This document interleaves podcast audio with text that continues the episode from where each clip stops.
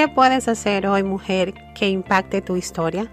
Hola, soy Lizette Santana y este es el episodio número 20 de tu podcast Tomando Acción, donde te acompaño por unos minutos con una dosis de liderazgo para reinventarte. Comenzamos.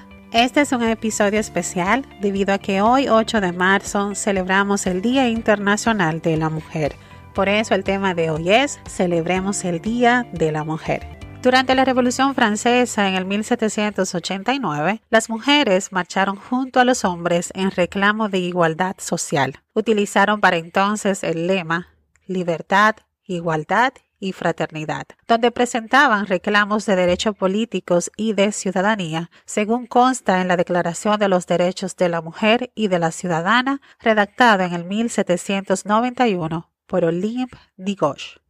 Para el 1908 en la ciudad de Nueva York, mujeres de la clase obrera se declararon en huelga debido a extensas horas de trabajo, un pago deplorable y malas condiciones de trabajo. En esta huelga, 129 mujeres murieron a causa de un fuego y otras resultaron heridas debido a que la fábrica donde laboraban cerraron las puertas con ellas adentro para que desistieran y abandonaran el lugar. Para el 1909, previo a diferentes actos para celebrar a la mujer en la capital danesa de Copenhague, se celebró la segunda Conferencia Internacional de Mujeres Socialistas y allí se proclamó oficialmente el 8 de marzo como el Día Internacional de la Mujer Trabajadora, en homenaje a las mujeres caídas en la huelga del 1908 y ya para el 1977 la ONU designó oficialmente el 8 de marzo como el Día Internacional de la Mujer de manera general, sin etiquetas.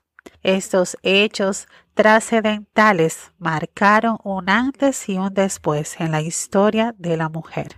Podía ejercer el sufragio, podía estudiar, podía acceder a recursos académicos, pero también sobre todo podía trabajar con una paga igualitaria en proporción no a su género, sino en proporción al trabajo que estaba realizando. Hoy, 8 de marzo del 2021, no es la excepción. Hoy celebramos a cada mujer sin importar procedencia, idioma, raza. Celebramos que sea un ser extraordinario, líder de su vida y agente de cambio. Todo este preámbulo y desde un alcance mundial me lleva a invitarte a que hagamos una reflexión individual y personal de nuestras vidas como mujer. Cada día enfrentamos grandes retos, la familia, nuestras emociones, situaciones que no podemos controlar, pero que nos golpean fuertemente.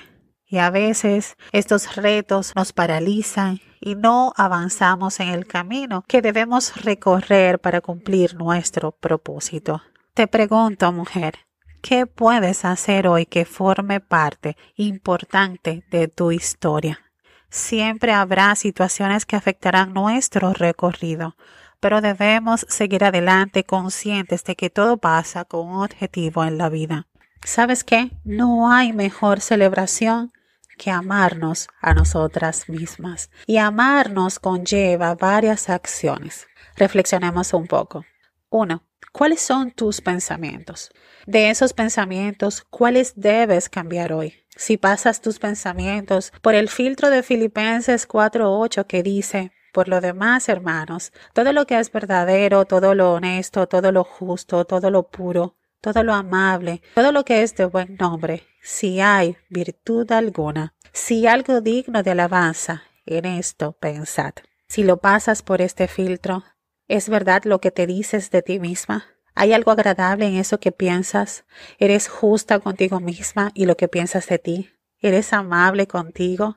2. Hablemos de espiritualidad. ¿Es Dios el centro de tu vida? ¿Le reconoces como tu creador? ¿Le aceptas como tu salvador? ¿Cómo honras con tu vida su sacrificio? 3. Llega el agradecimiento. ¿Estás agradecida?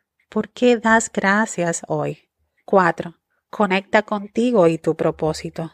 Revisa tu equipaje, tu mochila personal, esa que cargas donde quiera que vas y que sin importar que ya no estés más en un lugar, esta te acompañará siempre.